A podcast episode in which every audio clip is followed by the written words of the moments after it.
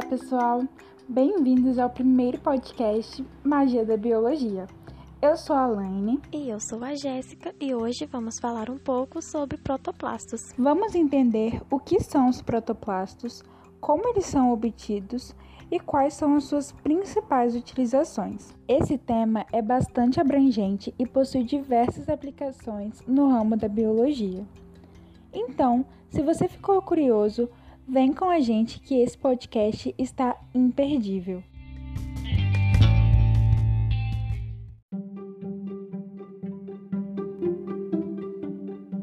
Então, primeiro, vamos entender o que são os protoplastos.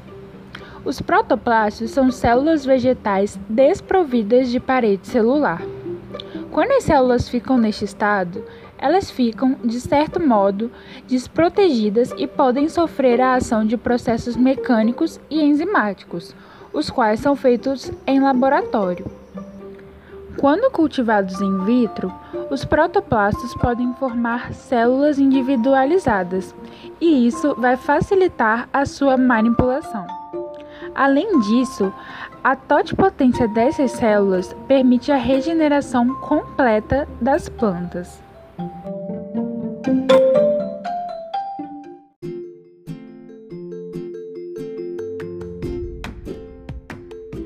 Agora vamos falar um pouquinho sobre a história científica da obtenção dos protoplastos.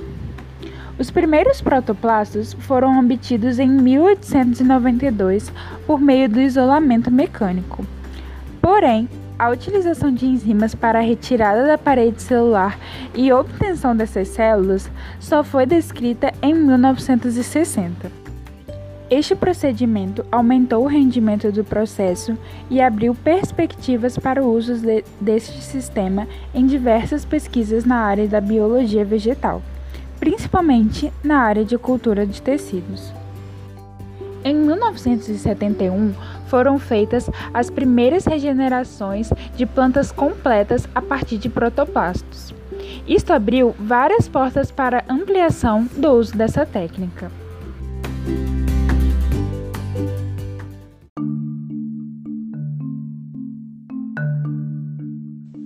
Os protoplastos podem ser obtidos a partir de diversos órgãos da planta, como o mesófilo foliar, células somáticas e ainda calos e suspensões celulares de diferentes tecidos e órgãos vegetais. Para a obtenção desses protoplastos, é necessário que as células sejam incubadas em um meio com alta pressão osmótica. Além disso, são necessárias as enzimas que irão atuar na digestão dessa parede. As enzimas que são utilizadas são as pectocelulolíticas e normalmente é feito um pool de pelo menos três dessas enzimas e elas irão atuar na digestão dos componentes da parede celular, ou seja, na celulose, hemicelulose e pectina. O meio de incubação precisa ser líquido e ter uma agitação constante. Além disso, o pH deve ser mantido em torno de 5,7 para favorecer a atuação das enzimas pectocelulolíticas. E para garantir sucesso neste processo, é preciso que a pressão hidrostática das células sejam reduzidas. Para isso, podem ser usadas diferentes substâncias, como por exemplo o manitol, o cerbisol ou a sacarose. Após a obtenção desses protoplastos, é preciso realizar a etapa de purificação. Neste processo é feita a remoção das enzimas residuais através de uma filtragem seletiva. Também são feitas centrifugação e três lavagens em um meio de digestão desprovido de enzimas. Após essas etapas, ainda é necessário uma purificação em sacarose 21%. Estes processos para se obter os protoplastos devem ser feitos cuidadosamente para que não afete a integridade da membrana plasmática e nem do restante da célula vegetal e inviabilize a pesquisa. Além de todos esses cuidados nas etapas de obtenção do protoplasto, ainda existem fatores que podem influenciar no sucesso dessa cultura como por exemplo o genótipo da planta. Dependendo da espécie em que é trabalhada, o genótipo vai ser diferente e a resposta aos estímulos também. O estado fisiológico da planta também pode influenciar. Então, é preciso observar se existe algum sinal de deterioração naquela planta antes da retirada do explante. A idade do explante também é muito importante. Além disso, a solução enzimática que é utilizada para a digestão da parede também pode influenciar. Se forem utilizados enzimas que não são compatíveis com aquele tipo celular, pode ocorrer a inviabilização do protoplasto.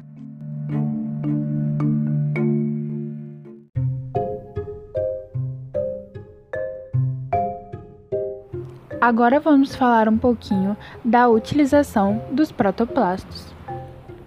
Depois de transformarmos as células vegetais em protoplastos, podemos utilizá-los em diversos procedimentos dentro da biologia vegetal.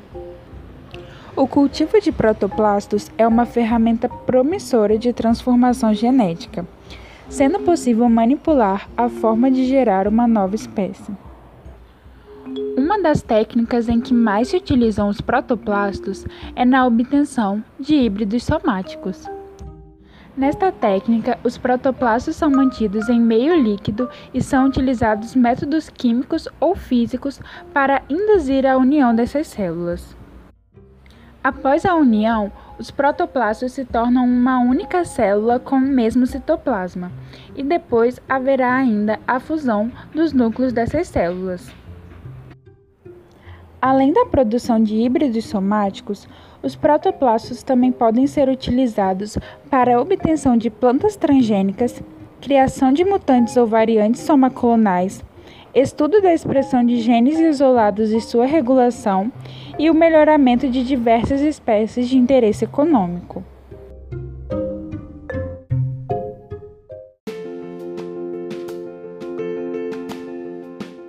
Como podemos ver, a utilização desses protoplastos em diferentes técnicas de manipulação genética e transformação de plantas rompem os limites impostos pela evolução e pela propagação sexual, pois permitem a união de espécies que em outros métodos não seriam possíveis. E graças a essa técnica é possível a criação de novas espécies com características melhoradas, como por exemplo plantas com alta produtividade e resistentes a pragas e doenças. E isso permite o melhoramento de diversos cultivos. Então, esse foi o primeiro episódio do nosso podcast. Esperamos que tenham gostado e até o próximo episódio.